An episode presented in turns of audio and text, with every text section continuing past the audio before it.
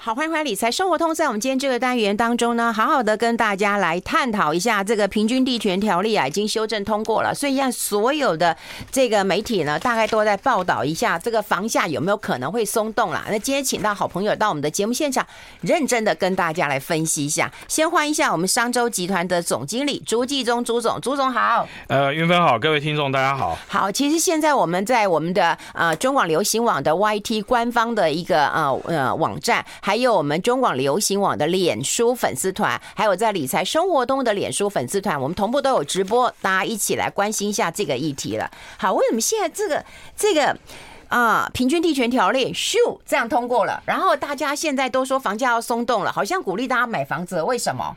呃，应该。我觉得不是有没有鼓励大家买房，就是说站在媒体的立场，嗯，我觉得应该是说，哎，我们看到市场出现了一个波动，嗯，那这个波动因为呃这个政府的这个政策，嗯，出现了一个更动嘛，好，那但是我们对于这个政策应该把它。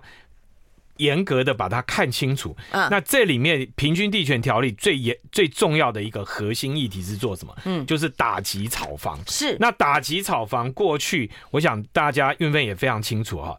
那最严重的是什么？就是预售屋。嗯，那预售屋里面是什么？就是炒红单。嗯，好，炒红单这件事情，那老实说，如果我们今天所有的房价，呃，它的。这个价格，它其最终的定价，最终是因为炒红单把它炒上去，那其实是蛮虚胖的一件事情。好，那所以你看到这个东西，它呃，因为政府这一天呃政策的这样这个平均地地权条例，这个它针对的是这个投资客。好，那特别去打这个炒红单的这样的一个状况。嗯，那甚至因为它真正的这个确定的法案哈，嗯，就是呃正式实施的内容还没有出来，所以大家现在都还在等。那会呃就有很多的恐慌嘛，所以就造成这个整个房价呃交易的萎缩。那特别是预售屋，大家都不敢，就是建商这个时候就不不太敢推了嘛，哈。那所以你可以看到，就房价就大家都在喊房价会下来。那老实说，交易价现在有没有下来？我们看到很多地方呃的这个交易呃交易量先交易量先萎缩。那交易量萎缩以后，你说价格会不会跌？你认为？我觉得会呀、啊。好，那这里面股市不是也是这样的道理吗？好，那现在的问题就来了，价、嗯、格一定会跌，它到底是全面性的下跌，嗯，还是零星的出现交易价格的这个下跌？嗯，那目前看起来还是零星的，零星的，它并不是一个全面性的交易下跌。嗯、那其实呃，这是第一个是法令的问题，第二个就当然就是利率。因为利率上去，本来就对房地产它会有抑制的作用。嗯，好，那因为大家原来的买房的准备款，好，那你现在因为利率的变动以后，那呃，特别是呃这些需要用房贷来付款的人，他一定会缩手。好，因为对他来讲，整个呃资金的成本他重新要试算。那我想这两重压力下去，当然会抑制这个炒房。那问题是抑制炒房还是要抑制买房？嗯。好，那我觉得这个政策就要分开了哈。好，我我们从我们看起来，政府绝对不可能去抑制买房，嗯，因为买房就就是说每一个人的家庭环境不一样，因为比如说呃，你就是说呃，比如说像你。你现在应该不用买房嘛，嗯，对吧？因为你早就跟你老公结婚了。但我儿子要买房，啊，哎，对你儿子要买房嘛，住哪里啊？所以你儿子买房，他撑着促促成他买房的时机点到底是什么？嗯。好，这到到底时机点是什么？好，比如说他结婚了，哎，谁知道他哪一年结婚呢？嗯，或者他跟他的女朋友决定要去买房了，嗯，那这个时间点其实很难讲，所以我觉得政府不会去抑制买房，但政府抑制打房或打炒房。对，那所以抑制炒房这件事，那我们当然基本上我们认为抑制炒房是对的，但是你千万不能过头去抑制买房。那抑制买房的话，那你就会造成整个呃环境就会出现一个极大的一个。呃，崩落哈，好，那我们再倒回来讲说，那房价会跌，那大家都知道，因为投资客丢出来，那市场的供给量变多哈，那特别是呃这一期《Smart 致富月刊》有帮大家整理出来哈，有一个我觉得数据上最重要的一件事啊，就是我们看就是政府的核发建造。核发建造的数量，那各位，我们在这个图表上哈，有帮大家整理哈。各位，你看到这个这个红色的这条线，各位，你看从二零一七年这样啪啪啪一直上来，嗯，这个代表什么？建造一直核发，对，那建造核发意思就是说这些房子盖出来要有人去住啊，哎，他有逼你啊？他说你那个房子有土地以后，你立刻要给我盖哦。对，好像半年之内你就要给我动工哦。好，那你看到这个建造哈，嗯，二零二二年高达十八万户啊，十八万六千六百七十四户，嗯，这个已经是创了二十八年来的新高。那所以你会看到这么多房子盖出来。那这个时候投资客又缩手，那理论上供给量增加的时候，它对房价当然会有一个下跌，就是引爆下跌的作用，这一点是绝对确定的。可回过头来，那。因为这个样子价格下跌，所以我就不能买房吗？所以我觉得这个时候就是大家要看，回过头来要看自己的状况，你到底适不适合买房？其实你要有好几个指标去衡量。那所以我们现在看到的就是，呃，反而是大家都会看到很多房地产专家说，哎，未来两年，好，从现在开始一直到未来二零二五年，反而是你如果是自住，如果就就像你儿子对不对？要真的要结婚了，他为了要。那而且他妈妈跟爸爸说，他如果真的要结婚，他们就会出。哪有、啊、你没有没有吗？没有 要出吗？你出啊？没有出吗？还是你从小看他长大，你也出一点吗？还是不然你们就写一个那个预售嘛，对不对？就是不是我说就是结婚的那个，嗯，我们就先包红包啊，对不对？我们就先包红包嘛。好，那先包红包，也许就可以帮他先把自住。那个哎，那个买房的，可见朱总的实力多大。他一包红包，我们就有投期款。谁说我一包红包？我的意思是说，你可以看看考验一下你的朋友的人脉关系嘛，对不对？哎，好，那你就，那总不能逼死费荣吧？来，我们量力而为，大家量力而为。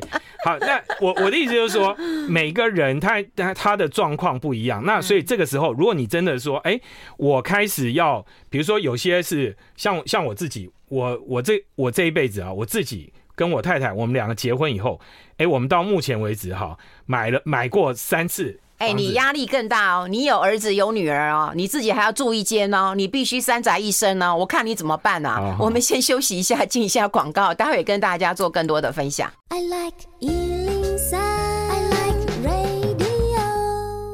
好，我们现场的就是我们商周集团的总经理啊，朱继宗朱总了哈。好，我们有时候在直播的时候都会问大家一些呃随机问一些问题，请大家也给我们一些回馈，这是我们做直播最重要。所以你现在可以上中网流行网的 YT 频道，可以上中网流行网脸书官网频道，也可以上我们中广呃理财生活通的官网频道，我们一起来讨论这个问题。就平均地权条例通过了嘛，大家都知道打炒房嘛，那你房子又盖这么多了嘛，那你房价该下来了嘛？啊，问题是没有嘛？哎，房价有下来啊？对，哎，你刚刚讲零星，你刚刚讲没有没有没有，你刚刚讲零星，其其实应该是说哈，很多零星的房价下来，嗯，那可是有些地方下的多，有些地方下的少，对，好，比如说我们看到之前涨多的地方，现在回头的压力就相对大，嗯。比如说我们看南台湾的高雄，我们看到很多的数据都告诉你，对，男子男子因为台积电的这个消息，嗯，啊，炒房本来那个预售屋的价格炒最凶的，嗯，现在下来的幅度也相对是大的。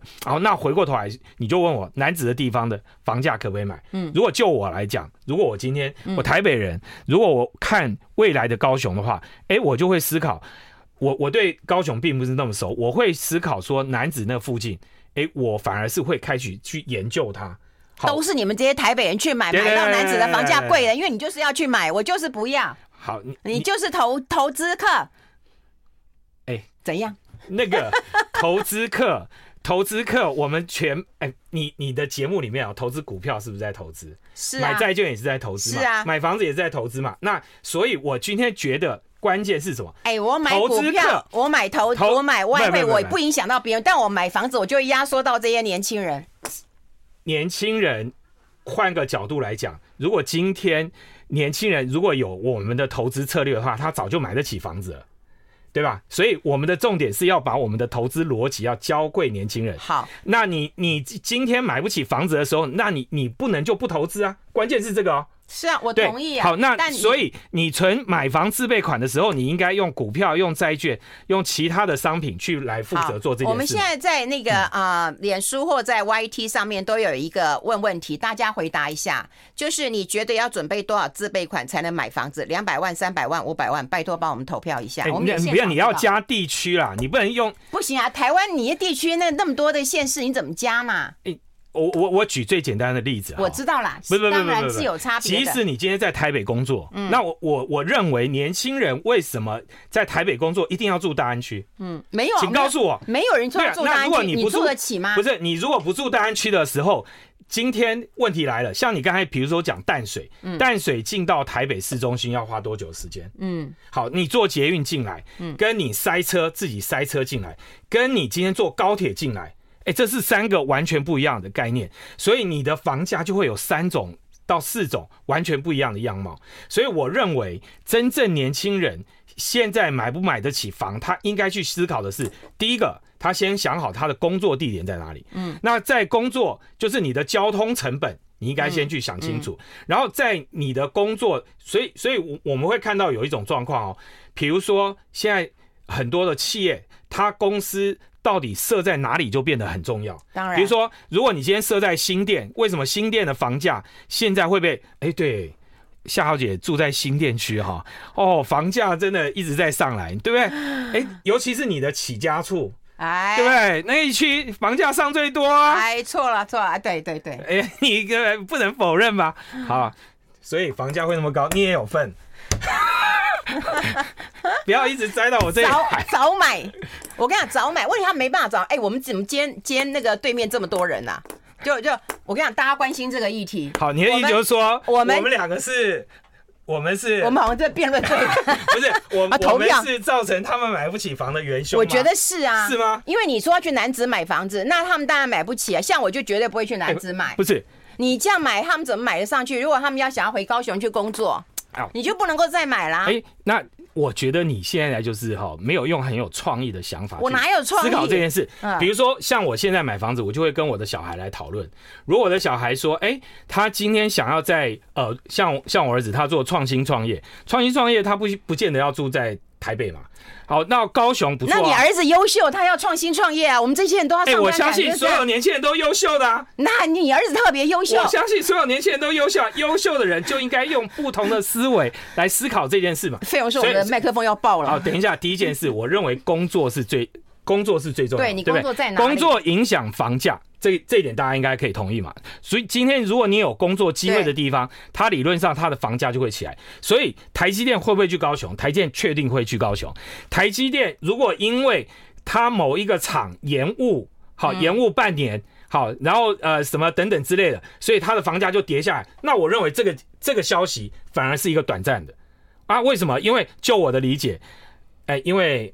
因为我的好朋友呢是台积电的主管，他就告诉我说：“哎呀，我们都已经在征调要去高雄的那些员工了。那各位你去想想看，如果这些工厂一个一个盖，那个人一直进来。”那对于这个城市，当然会有不一样的看法。哎，好，那我再讲一次，他们如果去台积电上班，他们买房子，那我觉得可能买到合理的价位，就是因为台北人看中了那边可能会涨，就就先去布局了。一样嘛，买股票你都先买了，买了有人家再叠上去，再叠上去就会更贵了。那我们不就害了人家了吗？哎，你不就害了人家吗？你你今天你今天这这个意思就是说，你把炒作跟买。做长期投资，两个都混为一谈嘛。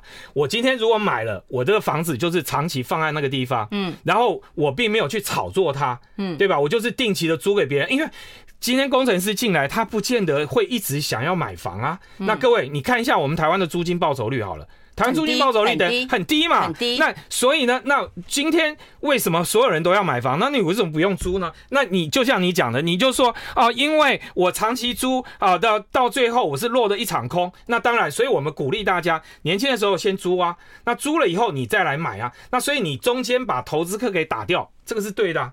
你今天不要去炒作预售屋嘛，你不要让这个预售屋的价格一直上来，然后让这个价格能够维持。哎，对我们这种六十岁即将迈入六十岁的人，你我们只是想要，我们想要有一个好的稳定的租金报酬率，当一个包租公，难道哪里有错呢？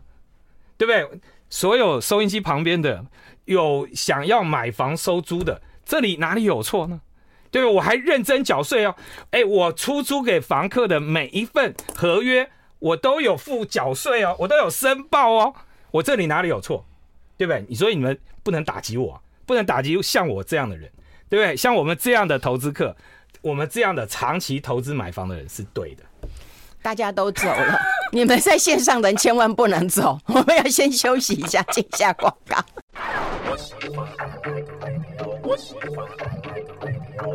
好，我们持续跟我们商周集团的总经理朱继忠朱总啊来谈论这个。这其实这个问题真的不好讨论，我讲真的啦。嗯、但说实在，看到你们的封面故事是提到这个呃平均地权上呃条例上呃就是在那个修案通过之后了哈，可以几个思考点啦。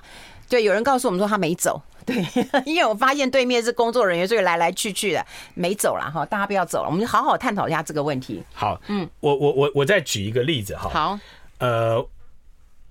过去呃，比如说大概四五年前吧，嗯，我每一次去南港的时候，嗯，我就会觉得说，哇，南港这个房子盖那么多，嗯，对不对？对，供给量那么大，嗯，所以南港的这个房子怎么能买呢？那时候什么四十万、五十万、六十万，哦，对，我就觉得六十万、七十万去买南港，你头坏了吗？嗯，好，对不对？哎，结果你现在去看南港那个展览中心、会会展中心那边的豪宅，几乎都卖到一百万。对，好，南港会到一百万。那各位，我我我我讲一句实在话，你又来恐吓我们，不买的话，以后就涨到一百万。不不不，我我要讲的是说，我们倒回来想这一件事哈。嗯，我还问了这个某大金控的一些这个员工哈，因为他们那个整个金控不是搬过去嘛，哦有，搬到南港对吧？有，有，你知道吗？他们的所有的员工。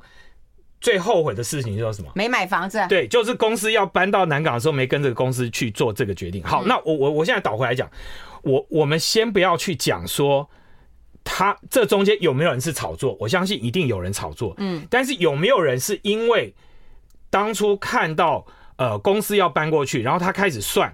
那附近原来的空地，慢慢的、不断的有公司进去，然后有不断的有上班族进去以后，当随着人潮增加，呃，这个量开始大增了以后，它的房价就会上来，于是他们就开始正常的去买房。有没有这种人？我相信也有。所以你你今天是有两种不同的眼光。第一件事，我觉得就是说，还是我回来讲，工作在哪里，人潮在哪里，房价就会在那里。既然有有工作，有这个大量的工作人潮进去，特别是服务业人流多的地方，那这个东西就跟什么？跟交通嘛，跟交通有关。那你今天交通好的时候，我们只能讲说好。那同样在台北市，同样台北市，你就会发现东边好到不行。嗯，那可是我们倒回来看西边的万华，嗯，好，一样捷运都有到啊，嗯，一条板南线，对不对？最东到南港，最西到了这个西门站。西门町现在那个房价，你觉得现在西门町的房价跟南港的房价怎么比？嗯，好，所以所以他事实上你说在同样在台北，那你今天你可不可以有买房？如果我今天我是住在我在工南港工作的人，那我今天会去买南港一平到七七十万、八十万，甚至到一百万的房价吗？嗯，如果是我，我觉得我也买不下手。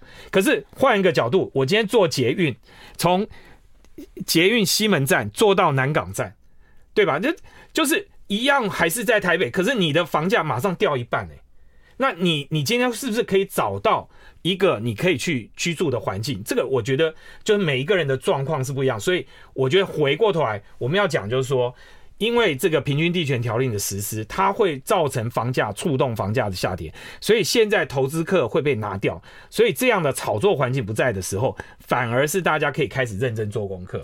如果你真的要买房子的人，好，比如说有有几种，我们刚才讲几种人嘛，为了结婚，他可能会买房子；换工作，他可能会买房子。还有什么？小孩出生，小孩大了，那因为你的这个居住面积要变大，你要换房的人，那你也可以会买房子。还有第三种，我觉得现在更多的一种状况是什么？是因为远距工作，因为过去我们。呃，工作的时候都是你，你看哦，这个是这个浪潮是从美国就开始哦，美国的很多大都市的房价都开始在下来。为什么？因为大家不用进到都市中心区啊。那你进到都市中心去的这些人，是给更多的商务人士去，反而是自住的人，他因为今天可以远距工作，他根本都不需要。所以像比如说，呃，也有很多人担心说什么，呃，这个。人口结构少子化，所以长期房价一定会跌。嗯，好，那我们要讲就是说，即使长价长期会跌，好，的确你要炒作上去就更难。比如说东京的房子，东京的房子，你看那些精华区的房子，它事实上很多精华区外面的房子都很便宜啊。那那这个时候他真正会去买的是什么？他变成是随着都市的变化，他变成很多国际的人。去买那个房子，而不是他 local 原来的人，原来 local 的人还是过自己的生活嘛。那所以我认为你要能够自己生活，满足你的生活跟工作，这是第一优先。那因为交通的便捷，反而你可以有更多的选择。就像我刚才特别举你例，给你举例子，坐高铁，我觉得最明显就是很多台北的小资族跑到桃园去买房子啊。对了，好，为什么？因为，哎，你会发现哈。我不知道你你有没有去过桃园的那个，就是那个 Outlet，嗯，哎、欸，那个 Outlet 假期的时候，那个人潮爆多，哎、欸，那以前那个地方，以前那个地方被认为是鸟不生蛋啊。好，就是说，尤其那个东北季风吹的时候，你知道吗？连个 Seven 你都找不到。可是你现在去看的时候，哎、欸，因为那个都市的整个建设，然后整个整个社区的规划是完整的，所以它人潮就一直进来。那我要讲。人们总是会去追求一个更好的生活，所以今天如果有交通到的地方，然后有好的公共建设到的地方，我相信长期它的房价是会稳定的。那现在就算它从化区非常多，这种例子啊，最明显就是什么？台中，台中的房子你去看哦，就是从化区一大堆啊。哎，老实说，有从化区的地方，它一定会供给过剩，就是那个一定要去找到一个产业的平衡。可是我看到的是。我因为我自己在台中，我也有房子。好，那我我我租给一个商务客人，我就长期，我希望我根本就跟他打了合约。房子，台中有房子，高雄还要去买房子啊？高雄房子卖掉了，所以我应该要全国总归户，有把你们抓去关。好，那我们把你们抓去关，我们就炒作房子，买那么多房子。讲完了吗？我们是在促进社会的繁荣，好吗？嗯，好，我们哎、欸，我比如说我个人，我为什么那时候会去高雄买房子？我就认为高雄，哎、欸，拜托我们在高雄买房子的时候，你看一下这个数字啊，啊，就是买自备款的人认为三百万跟五百万的有七十四位跟七十位，这次参与投票，这比例非常高。也就是说，你今天没有个三五百万，你在。不管你在台湾哪一区，你都没有办法买到房子。这样和这样换算起来的话，三成的自备款，那你看我们的房价涨到什么地步？哎，那关键就是这些年轻人，这些薪水一辈子都付不起，就算他们结婚了，他们还是付不起的。我们待会讨论这个问题，这是大问题。I like 好，我们要持续跟我们商周集团总经理朱继宗朱总，我们来收敛一下，因为在这一期，我觉得封面故事谈到几个重点。第一个当然就是说，预售屋可能就是在平均地权条例通过之后，那大家可能就觉得不要碰了，或者是有人可能就赶快把它丢出来。那这个时候听说有二手的那个、那个、那个预售屋可以考虑哦。好，我们这一期哈，就 Smart 教大家有三个策略哈，我我先把三个策略先，呃，都跟平常我们的。投资房地产的尝试不太一样哈。嗯，第一个他说量大区有机会找到便宜的好房。哎呦，好，量大区为什么？就是供给量过剩嘛。我们刚才讲供给量过剩，那投资客过去他为了要炒作，他只是想说，哎，我买这个红单，对，买进来半年，嗯，八个月，房子盖盖两年到三年才会交屋，我在。半年或一年之内，我就会把它转手卖掉。嗯，我赚个一瓶赚个两万块，我就把它转手卖掉。对，很多这样的人嘛。对。那现在因为被这个平均地权条例卡住了，他很可能他原来买的时候，就是说。三年前或两年前，嗯，他去做这个动作的时候，还没有平均地权条例嘛。嗯，现在当他要出来，这个房子开始在交易，哎，他可能一直在等，他还没有真的做交易的时候，哎，这时候这个法令出来，他是不是被迫要卖？他要被迫卖出的时候，是不是这个量就会出来？好，那这样的量出来的时候，这个量大区，你反而有机会去杀到好价钱。好，所以第一个逻辑是量大区有机会买到便宜的好房。嗯嗯，然后第二个。自备款提高，好，自备款提高，资金规划必须要更谨慎哦。因为好，为什么？为什么我们讲自备款你要提高，资金规划要更谨慎？因为现在会升息，好，会升息。那央行接下来会不会升息？因为大家都认为现在通膨不会更严重，可是大家真的有把握吗？哎，因为经过去年，对不对？你看到、欸、我们现在缺缺蛋、缺药、缺水、欸、缺电。好，那所以你这时候你的自备款你要更更有把握。所以反而现在我们应该是讲说，对所有小资族来讲，现在反而是一个你买纯买房自备款的一个好时机开始出现了，因为这时候可能我们预计未来两三年都会有供供给过剩的这些量会丢出来市场，所以这个大家可以来注意这件事。好，那房价松动下，出价要更保守，所以各位你千万不要被过去的那种引诱了，大家就觉得说啊，有人诱惑你说啊，我现在觉得说啊，我这个出价。哦，太好了！我过去都没有看过这个价格，我现在就赶快出手。哦，那我们现在应该要更多停看听一下，嗯，好多打听，多方打听，因为现在是呃这个买方的市场，不是卖方的市场，所以我们认为大家反而是可以去多方的参考。好，那这个时候。你到底应该是买稳定地方的房子，还是那个房价下坠地方比较多？我觉得这个完全没有办法给大家建议。为什么？因为每个人的工作环境不一样。嗯，好，就就像我最近去中立演讲，哎，我去中立看一看，我就觉得哇，中立那个地方真的蛮夸张的。嗯，就是那个每一个房子都盖的非常这个高大上，好高大上。然后那个中立啊，嘿，对，中立。那中立的应该是透天吗？还是很多的？哦，没有，我跟你讲，全部都是高楼大厦。哦、好，那那现在现在的问题来讲，我觉得对每一个族群的思考点就不一样。比如说，以我这个年龄，很多人退休，你退休的时候一定住在台北吗？未必啦。好，未必嘛。好，这第一个。嗯、然后第二个，你退休最最重要的思考是，呃，第一个就是你手头的现金要足够，嗯，对不对？然后第二个，你要我我认为啊，退休族最可怕是什么？就守着老公寓。守着老公寓，手上没现金，我觉得这一群人是最可最可怜的。好，你好，大家都住在大安区，结果你住在大安区，已经七十岁以后，你还要每天爬四层楼、五层楼，哎，你就算心里愿意，对不对？你的膝盖可能也最后最终会撑不住。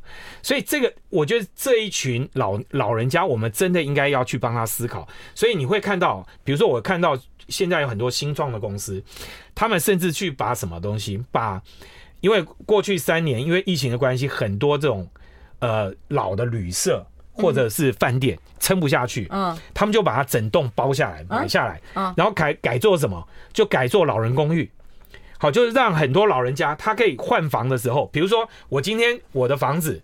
呃，要跟人家都跟，那我要找一个地方去出租。哦、那我自己老人家，我要租房可能会被歧视，对，对不对？对对。那就有这种呃，这种这种呃，这种算是什么新创公司？它甚至是这种非营利组织，它出来承出面承接了很多这样在台。呃，老市区里面的这样的旧饭店，然后去做这样的改装，像这样的新创，我觉得就非常好啊。它会促进了怎么促促进了都市，特别是像台北市这种有大量的四十年以上的老公寓的这样的房子，它可以去促进都更，它协助这些老人家可以有地方住。那我觉得老人换房会是未来一个非常大的问题。为什么？因为我们要找婴儿潮世代开始在退休，嗯，好像我这种婴儿四潮世代尾巴的人，我都已经快六十了，那更不要讲前面哎，这些平均一年有三四十万的人在退休的时候，他们的住到底应该怎么解决，对不对？他他们今天到底还可以跟小孩住吗？所以我觉得。大家每一个家庭啊，我最后讲一下我的良心话哈。嗯，我认为当房价开始慢慢的开始往下走的时候，每一个家庭都应该重新把心里话拿出来讲一讲。嗯，父母亲什么时候可以把房子，你自己如果在台北市区有房子，你这个房子到底该怎么处理？你应该，因为很多小孩都不敢跟爸妈讲，或者小孩也不会问爸妈，所以小孩每天都说我要买房，我要买房。哎。我常常去大学演讲，我都跟所有年轻小朋友都讲：你们现在做的第一件事就是孝顺爸妈。嗯，如果孝顺爸妈还不够的话，孝顺阿伯阿姆，对不对？因为你的阿伯阿姆的小孩可能根本都不在身边。哎，各位，你是不是听过有保险业务员最后？因为陪伴客户，最后继承了一笔财产，有有有，对不对？那为什么不好好陪伴各位的亲戚呢？你与其在那边抱怨你买不起房，你干脆去好好孝顺你的亲族。你你年轻人他只有一个选择，他不是，我是说他最重要的选择就是当他继承了房子，他接下来他要怎么处理？我跟你讲，这个是长期对所有台湾年轻人最重要的一件事。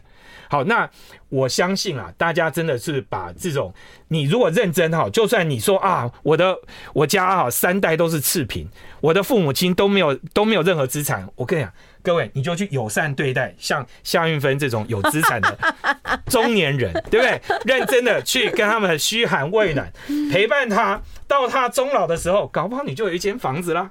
哎呦，你看，要么现在年轻人又回来了，要么 认真投资，要么就是做人，要做好人，对不对？要做一个孝顺的人，好，要对老人家要尊敬。哎，也是，现在少子化，有很多人也不婚不生的。然后，这台湾自有住宅率其实蛮高的，八十几趴。哎，我们现在都已经在讲什么单身经济啦。嗯，好，那哎，这这些偏偏这些单身的人，很可能他们的。